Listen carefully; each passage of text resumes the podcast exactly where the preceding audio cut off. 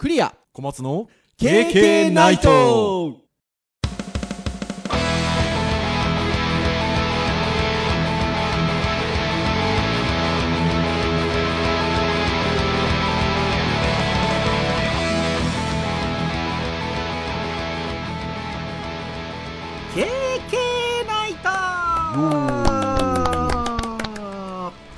はいということで第339回の配信でございますお届けをいたしますのはクリアとはい、小松です。どうぞよろしくお願いいたしますはい、よろしくお願いします。はいということで今回の配信339回ということで順調に配信されておりましたら、まあ、3月17日木曜日の配信会ということでございまして前回はですね配信の中でも言ったんですけどもちょっと私の東京行きだったりいろんなことがあって早めに撮ってっていうことで日曜日に撮ってますなんてお話したんですけど今日は配信の前日の夜と言いましょうかもう明けて配信日入っちゃったっていうか そんな時に収録してるんですけど揺れましたね地震が起きましたね。地震がちょっと大きい地震が起きてまして、えっと、宮城が震源地ということで、えっと、6強ということで、えっと、6強が宮城の一部と福島が6強と。で、えっと、宮城のまた一部が、えっと、6弱。その他、えっと、東北が5。で、小松先生関東にお住まいですけど、関東が4。あたりが、今ちょっとこの収録してる段階だと、まあ大きく言うと、そのぐらいの感じの揺れかなというところですが、まあただ、まあ SNS 系なんか見てても、関東の皆さんも揺れた揺れたって書いてるので、揺れたでしょう。ちょっといつもと違う感じの揺れでしたね。あの実は、今、そのタイミングで今収録してるってことは、その前に編集会議を小松先生としてたんですけど、そのタイミングで揺れたんですよね。ね、下手すると撮ってた時間かもしれなかったあ、っそうそうそうそう、だったんですけど、ちょっとあの、話し込んでたので、あの、編集会議をまだしてた時のタイミングで揺れ始めたんですけど、もう明らかに小松先生がまずちょっと気持ち悪いって言ったんですよ。ね、地震は関東、まあまあまあ、こうやって撮ってれば、時にはまあありますけど、揺れてるぐらいじゃないですか、まあ普段だと。うんだまあなんですけども、第一声がちょっと気持ち悪い揺れ方だっておっしゃったので、あ違うんだなーってなんとなく思ってたんですけど、で、1回目にちょっと、まず大きめな揺れが1回来たんですよね。で、1回収まったんですよね。そうですね、なんか最初は、こうなんかぐにゃーんとゆっくり横揺れになって、あ、揺れたなって、ちょっとツイッターとかで震度見てて、そう。で、あその後、だからどれぐらい揺れたのかねなんて言って見てたら、最初の速報値だと、宮城で5強だったっけな ?5 弱だったっけな？まあ5みたいな感じで出てたんですよ。あ、じゃあそれも関東揺れましたよねって言ってたら、また小松先生が気持ち悪い揺れだって言い始めて、で、でかいってね、おっしゃいましたもんね、その後にね。うん、ちょっと縦縦揺れちっちゃいのがカタカタカタってきて、大きいかもしれんなと思ったはい。ら割とで、揺れま大きい、して。気持ち悪いし、大きいっていう風におっしゃったので、で、ちょっとね、ご家族のこともあるんで、席外しますって言って、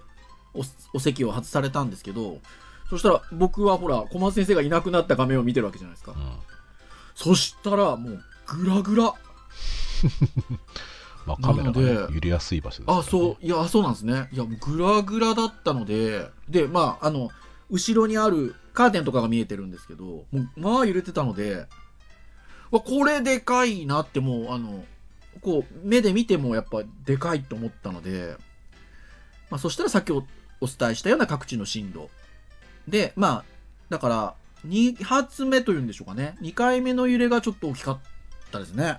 まあ、そうですね、東京でまあ4ぐらいのやっぱり感覚ではありますね。はい。なんで、まあまあまあ、まだ、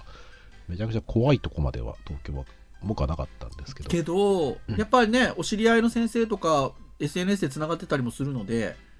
やっぱもう見ると部屋ちょっとね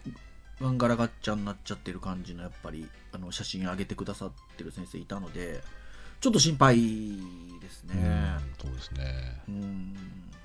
まあなかなかこういったね大きな地震は余震も続くのでまあぶっちゃけ今12時台なんですけど夜中のまあ揺れたのが11時台ということで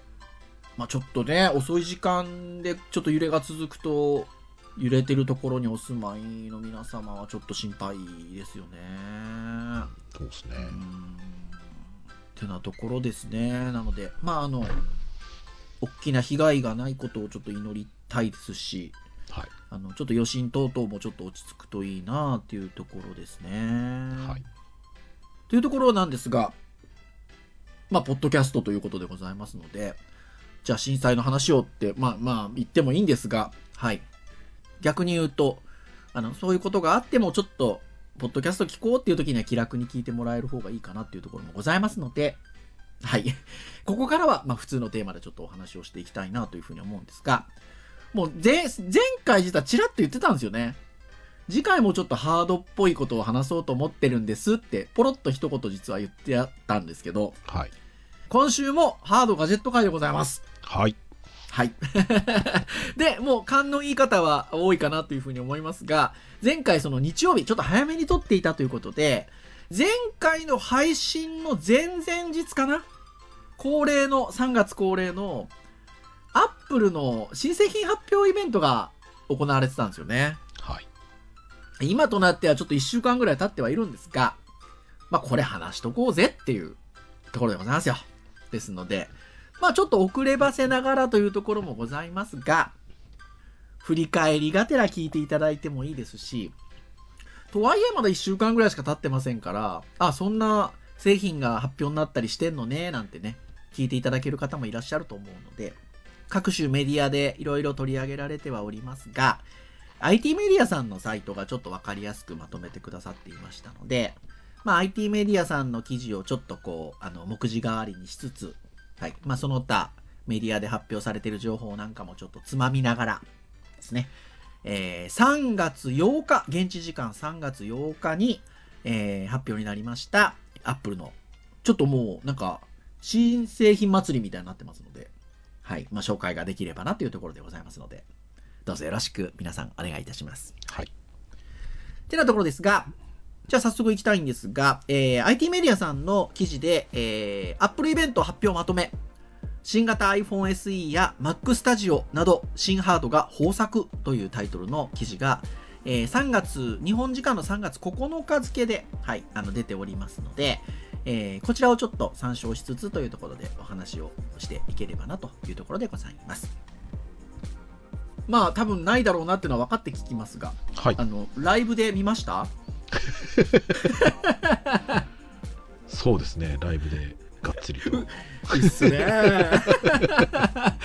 僕でさえ見てないのに嘘だなんつって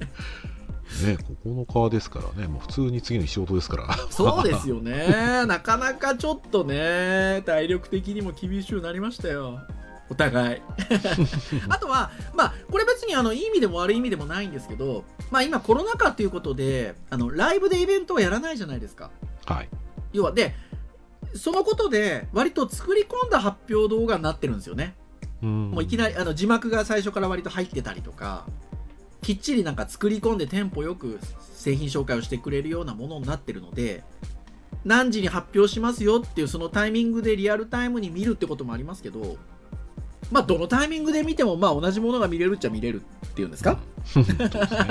そう。ということもありますのでっていうのもまあちょっとあるかなっていう、まあ、ところは。まあより早く知りたいっていうのは当然ありますけどね。はい。ってなところですのでまあいい意味でいい意味で言うと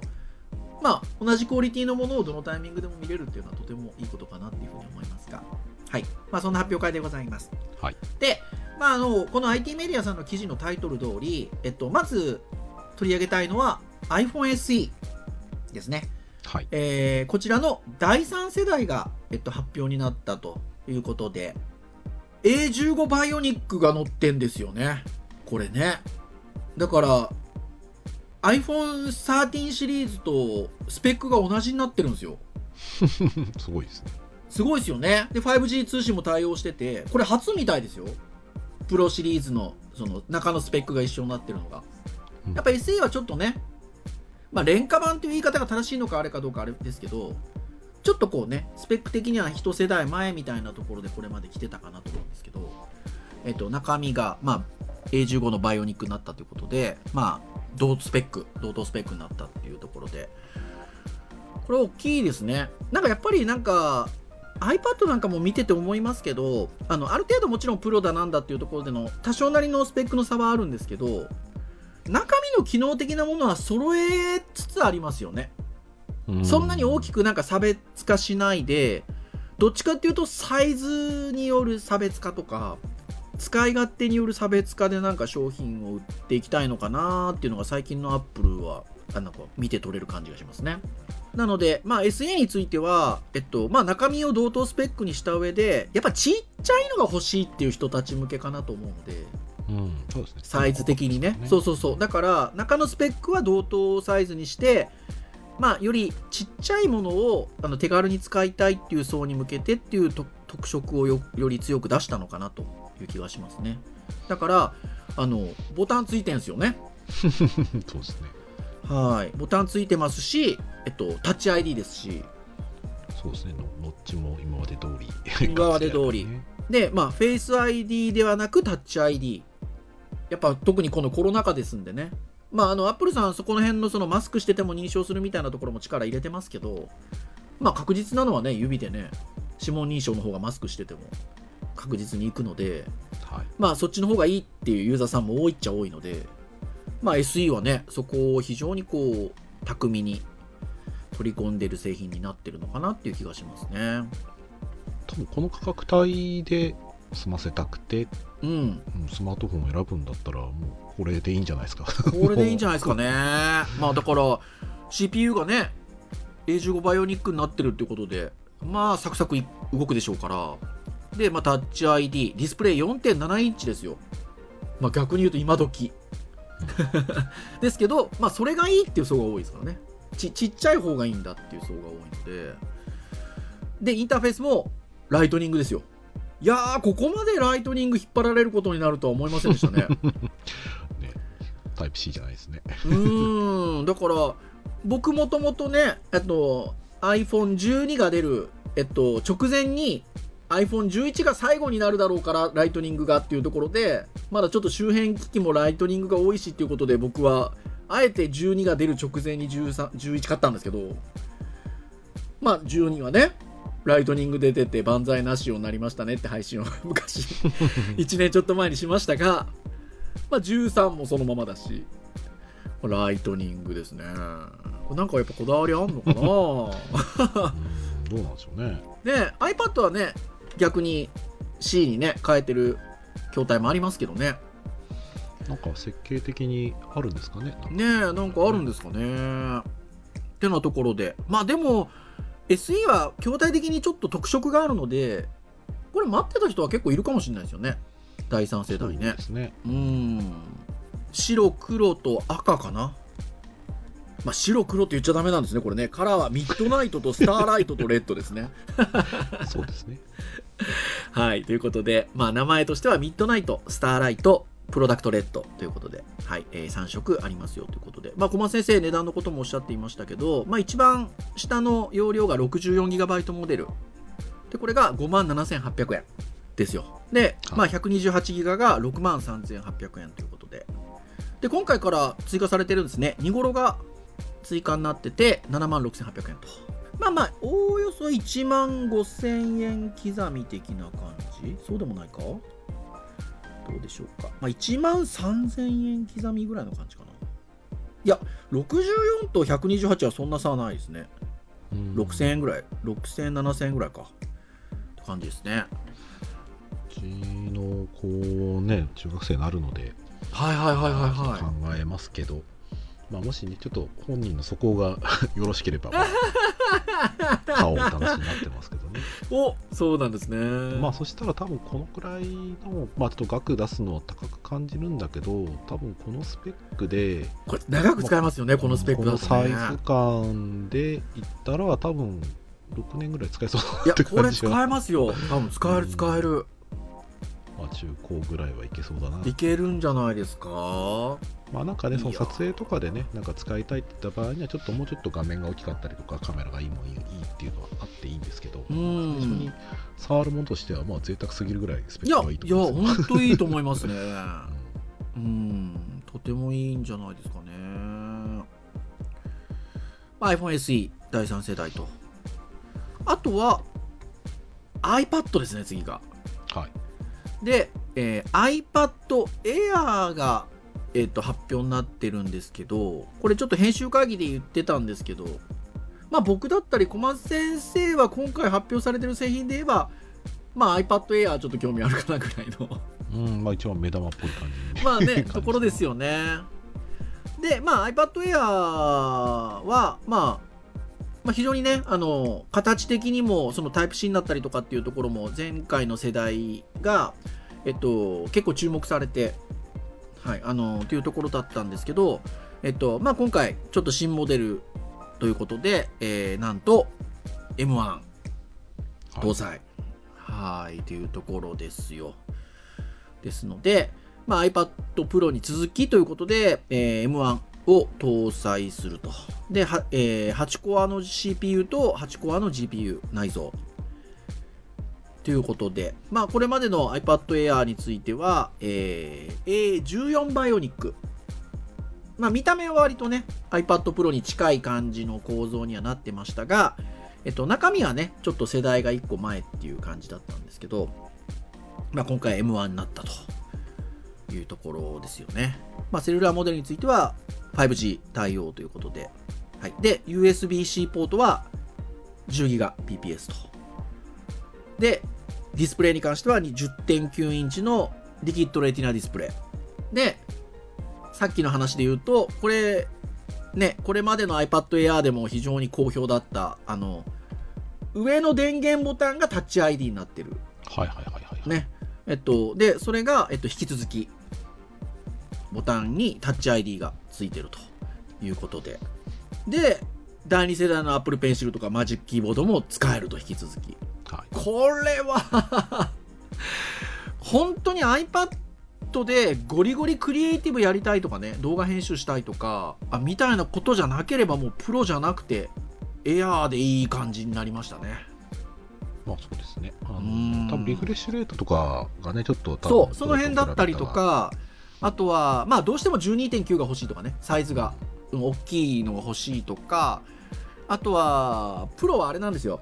USB-C は C でも、サンダーボルトの USB-C なので、はいはいはいはい。もうちょっと早いんですよ。こっちは本当に単純に USB-C なんで、まあそこら辺の転送速度なんだっていうのがやっぱプロはプロなんですけど、まあなので、あの、すごく、もうゴリゴリにクリエイティブし iPad でやりたいとかっていうことであればプロかなとは思うんですけど、まあそうじゃなかったらね、贅沢なぐらいのスペックにななったんじゃないかな。そうですね。うーんこれで割といろんなことできるんじゃないですかね。いや、できますよね。で、プロなんかはね、それこそもう、あの、Mac と同じぐらいの値段かかっちゃうじゃないですか。そうです。で、それ考えるとね、まあ、タブレットとして買いたいんだよっていうことで言えば、それでもやっぱちょっとこ効果は効果ですけど、うんまあまあ、このぐらいだったら、まあちょっとね、なんか、しっかりパタブレット使おうかなと思えば、まあ出せなくはない価格かなというところで、まあ、ストレージ容量が64ギガと2頃256をラインナップということで、Wi-Fi モデルが64ギガの方が74,800円。で、256ギガバイトの方が92,800円。で、セルラーだと、そこになんか2万円ずつ、2万円までいかないかな。1万8000円ぐらいか。1万8000円ずつぐらいセルラーモデルだと、ちょっと上乗せになるっていう感じですかね。まあ、カラーバリエーションも今まで通り、スペースグレー、スターライト、ピンク、パール、ブルーの5色展開ということなんですけど、なんか、あの、ちらっとなんか別のメディアで見たら、ブルーの色がちょっと濃くなってるみたいですね。まあでもやっぱり僕的にはやっぱりこの金属感というかね、かまぼこというか、はい。スパッときた板感がやっぱね。板感がいいですよね。やっぱ iPad Pro もそうですし、iPad Air もやっぱこの板の感じがあるので、僕も好きですね。いや、好き好き。これはいい。なので、なんとなくね、僕自分の気持ちの中で、でかい iPad 持ってみたいなと思ってるので、はいはいはい。12.9にどうしても iPad Pro 惹かれるんですけど、ただ、スペック的に言うと、別に iPad Pro までなくてももうこれで十分だなと思うんですよね。まあだだからもうエアーで12.9ぐらい出してくれると僕としてはもう押し分ないんですけどまあそれはしないんだろうなっていう まあさっきも言った通りどっちかっていうと中身のスペックのレベル感を合わせてきてまあ多少の差はつけても近しいとこに来て用途で分けてる感があるのでやっぱ大きいのはもうプロなんだろうなって感じはねちょっとするかな。うちあれなんですよ。えっと娘がえっとこの春からあのちょっと私立中学の方に通うんですけど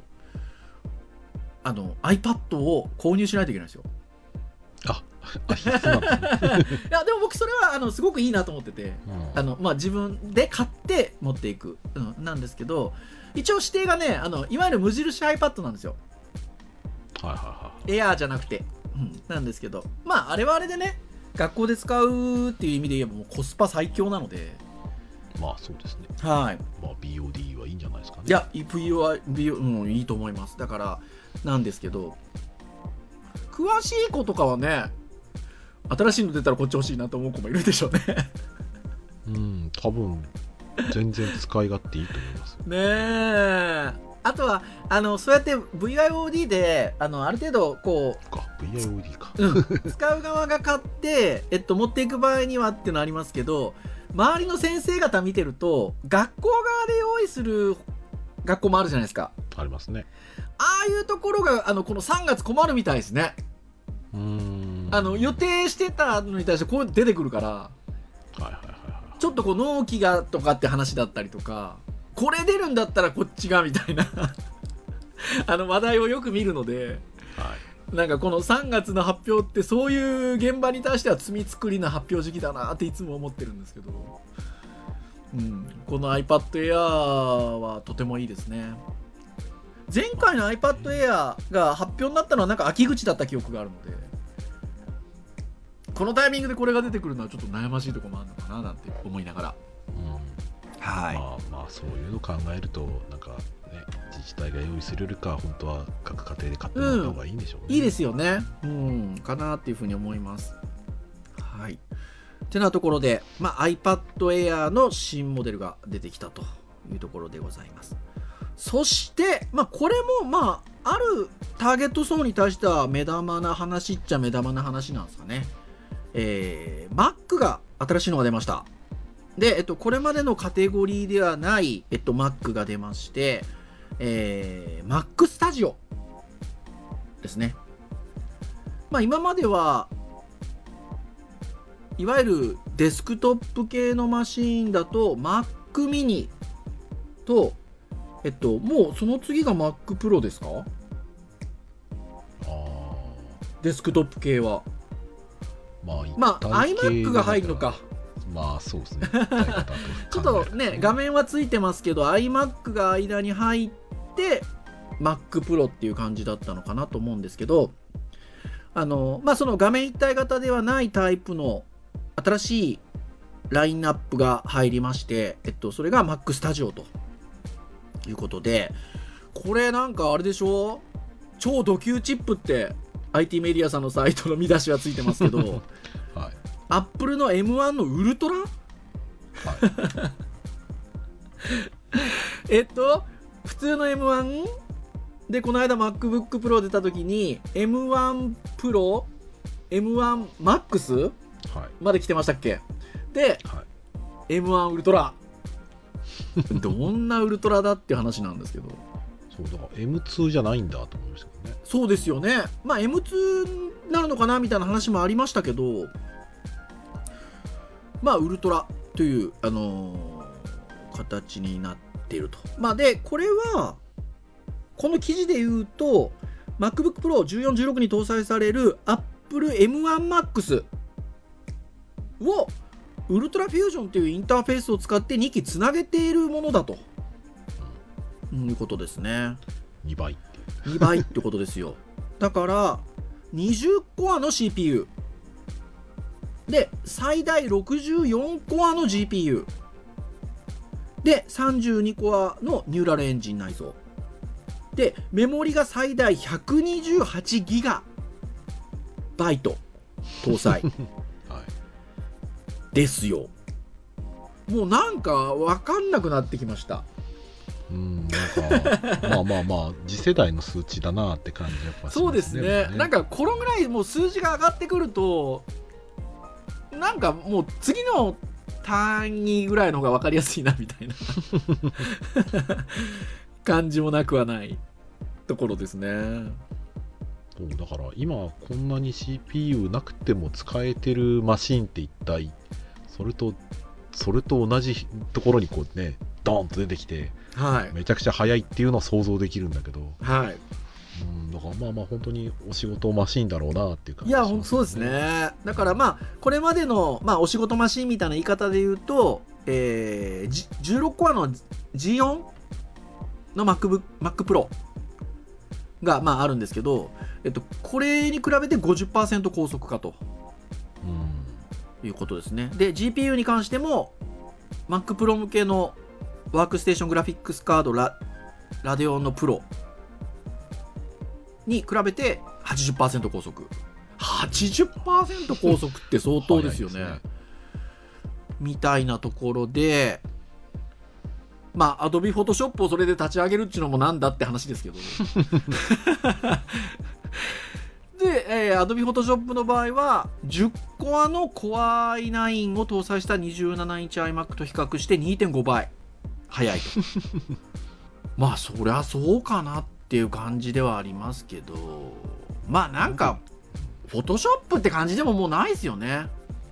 うんまあ、どっちかというと映像系とかだったりとか、そっちですよね。うんうん。まあ、なんで、まあ、それで言うと GPU のパフォーマンスが Final Cut Pro を使った 8K の映像映像レンダリングが、えっと、Radeon Pro 5700XT 搭載の27インチ iMac に比べて5倍高速。ダヴィンチレゾルブのエフェクト処理も2.3倍速い。うわーこりゃすごい。っていうとこですね。これでもね、あの、見え方としてはなんか、Mac mini っぽい感じなんですよね。Mac mini を縦に2つうん、重ねたような感じのサイズ感。まあ、この記事にも Mac mini の上位モデルような新、上位モデルのような新機種が登場したっていう、まあ、見出しの文章が、見出しの文章というか文章が書いてあるんですけど、っていうとこなんですよね。お値段が、ウルトラモデルで49万9800円から。まあ、要は50万ですね。はいはい。ってなところなんですが、まあ、この50万っていう値段は高いですよ、もちろん。ね、あの僕がじゃあ買えるかって買えないですけど、ただ、さっき話題に出てたような Mac Pro のモリモリモデルみたいなのって、何年か前でも70万とか言ってたので、まあ昔の Mac なんてもっと高いですからね。最高スペックのやつってね。まあはいそう考えると、あのまあまあそこそこ、こんな感じですよね。しかも今円安かなんかなんで、高いんですよね、ちょっとね。うん日本の値段ってね。そうそう。だから、まあ、それで50万っていうのはまあしかるべきお仕事をされていてこのスペックが必要だっていう方にとってはまあなくはない感じなのかなっていう気はしますけどね。うん。まあまあちょっともうね実際映像編集今やってるわけじゃないんではい。わかんないですけど、うん。数字見てる感じだったりとか、まあ、YouTuber の人とかはねいろいろその昔の前のめちゃくちゃ高いマシンと最近のね M1Mac の違いとかをね検証してたりとかする動画とか見てますけど、はい。まあ、あれよりも早いなと思うんであればまあ あれでね数十万下手したら100万超えるマシンそうですよ。と比べても多分早そうな感じ早そうですすね。まあ23年前のね高い端末と比べたらコスパはめちゃくちゃ実はいいのかなって気はしますけどね。うんしますね。いやーこれは。そういう仕事じゃないんでね、うん、そういう仕事じゃ、ね。僕らはそういう仕事じゃないんで、あれですけど、うん、と早いうんだろうなころかなっていう気はしますね。で、これ久しぶりの、あれじゃないですか、モニター出したの。やめてましたよね、モニターね。どっちかというとそ他社製の製品を、あの、アップルストアとかにも表示してるような感じがここ数年だったかなと思うんですけど、まあ久々に、じゃないかな、新型モニター。27インチの合計、5K ディスプレイ。アップルスタジオディスプレイ。ということで、まあまあ、スタジオディスプレイっていう名前が復活ですよ。でまあ Mac スタジオなんで、まあ、そこに多分合わせたんだと思うんですけどうんまあ来てるとでこれ見出しで書いてあるんですけどディスプレイなのに A13 バイオニックが載ってると。まあ A13 バイオニックっていうとまさにさっき私が今使ってる iPhone11 に搭載してたのが A13 バイオニック搭載してるのが A13 バイオニックなんですけどすごいですね 何に使ってるんですかね？何に使ってんですかね？表示する処理になんか使うんですかね？まあまあでもこれ必要かどうかあ、まあ、必要なのかな？あのカメラついてるんですよね、はい。まあ、ディスプレイなんでカメラついてるんですけど、えっと、122度の超広角カメラがついてて最近のアップル製品一部の製品ついてるんですけどあのセンターフレームっていう機能がはいはいはい。ついてるんですよ、まあ、広角で撮ってあの被写体を常に中央に寄せるっていう。うん形の機能を持たせてるんですけどこの辺りの制御とかをしてんじゃないですか。ああかもしれないですうね確かに。んあとはほら空間オーディオ対応してるんで5スピーカー。マイク3つ内蔵してるってことですよ。で ディスプレイなのにあ Siri が使えると。だからこの辺りを多分全部ね A13 バイオニックで管理してるんだろうなっていうふうには推測しますがまあこれはもうねさっきの A Mac スタジオを買うようなターゲット層の皆さんは合わせてこれディスプレイいくかっていう感じじゃないですか。まあ、売れてる YouTuber さんにぜひ。ねえお値段もディスプレイなのにそれなりにしますけど。まあ通常モデルって言い方なのかな？19万9800円。でナノテクスチャーガラス加工モデルっていうのがあるらしくて24万2800円ですよ なかなか高級ですねはいってなところでございますそして最後の話題かな。まあちょっとこう、追加になりましたって話なんですけど、えっと、iPhone 13、13のシリーズに、グリーンカラー、緑の、はいえー色が、筐体が追加になったということで、まあ色の名前はグリーンカラーという名前みたいですけれども、あ、うん、そうですね。で、iPhone13 のプロは、アルパイングリーンという名前のようですね。はいということで、一応違う名前がついてるってことですかね、じゃあそう見ると。若干ちょっと色味のなんか深さが深さが違いますよね。うん、ということで、まあ、グリーンの色合いのものが iPhone13 シリーズに加わったということでございます。まあまあ綺麗でいいんじゃないですかね綺麗ですね。もうボトムスのねスコープとかねと、ちょっと 男性っぽいですね。まあ今あんま男性女性ってあれなんでしょうけど。うんうん。っていうところかな。で、この辺の iPhone13 のこの新色も3月18日。で、さっきの Mac mini も、あ、Mac mini じゃない、Mac Studio も3月18。iPhone SE も3月18。iPad Air も3月18。ということで、えーこの配信3月17ですので、で、まあ、3月17のもう日が明けるか明けないかぐらいかなっていう感じの時に配信しておりますので、えーもう、明けたよってなったら発売日でございます。そうですねほぼ発売日ですね発売日でございますね。ってなところでございますよ。で、Mac Pro は別の日にしましょうって締めたみたいですね。さあいついつ来るんですかねこれでも、この発言をしてしまったっていうことは、僕なんか、スタジオで置き換わるのかなと思ったんですけど、プロは残すっていう意味合いですね、多分ね。まあそうですねなんかまた違う施策を考えられてるんですかねっていうことなんでしょうね。もうこのことによって、いわゆる Apple シリコン M1 を搭載してないのが Mac Pro だけになっちゃったってことなんですよね。ああうん。っていうところではあるんですが、まあ、私たちの移行も完了に近づいてきましたと。残る製品はあと1つ Mac Pro のみですと。しかしそれは別の日にしましょうと。説明しているということで。ということは Mac Pro 残るんだなっていうところですので、なんかでもこの言いぶりだと今年中？まあ今年まだ3月ですけど今年中には来そうな雰囲気もありますね。うんそうですね WWDC あたりで。うんそうそう WWDC あたりちょっと怪しいですよね。でそうなってきた時にその Mac スタジオと Mac Pro の住み分けがちょっと興味ありますね。どどんな感じにしてくんのかなっていうのが。なんかジョブスさんいるとっていうセリフももうもうあんま言わない方がいいのかなと思いますけど こんなになんかラインナップがあるのはあんま良しとしない気がするんですけどねただなんかさっき言ったようにラインナップは増えてるんですけど最近のアップル製品って中身は割とこうそんなに大きな違いを出さないようにして使い勝手で分けてるみたいな面があるのでなんかそういう分け方してくる可能性はありますよね。うんまあ、ちょ、ちょ、どう分けるのかを、じゃあ、つって想像はできないですけど、うん。なんか、残すっていう意思はあるみたいなので、そこも、まあ、楽しみっちゃ楽しみかなというところですね。はい。ってなとこでございますよ。はい。はい。皆さんも、お買い求めになる方いらっしゃるんですかね？どうなんですかね？前回の発表の時はね、結構布だけ買ったっていう人多かったですけど、ああ そうですね。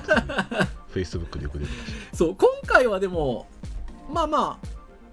エアー買う方いらっしゃ、iPad Air 買う方いらっしゃったりとか、場合によってはね、ちっちゃい iPhone 待ってたってことで SE 買われる方はいるかもしれないですよね。たまあまあそうですね。うん。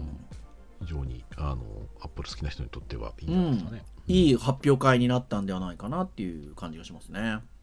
はい。ここね映像制作やるんだったらちょっとね Mac スタジオいいなと思いますうけどね、ん、いや、思いますね。うんうん。いや、ぜひぜひ、あの、皆さん、買ったよっていう方いらっしゃったらですね。コメントその他で、なんか、お寄せいただけると、買ったってよって話を今度したいと思いますので、はい。ぜひお寄せください。はい。ってなところにいたしましょうかね。はい。KK ナイトは毎週木曜日に配信をいたしております。えー公式サイトアクセスをしていただきますと、プレイヤーがサイト上にございますので、直接聞いていただくことができます。ただし、えー購読登録サービス等々で登録をしていただきますと、配信されるや否や端末にダウンロードされますので、お好きなタイミングで聞いていただけるということでございます。はい。えーいろんな話題でトークをしておりますので、まあ、ながら聞きでも結構でございますので、聞いていただけますと、経験とっても喜びますというところでございます。はい。それでは、以上といたしましょうかね。お届けをいたしましたのは、クリアと。はい小松でしたそれでは次回340回の配信でお会いいたしましょう。皆さん、さようなら。さよなら震災皆さんお気をつけください。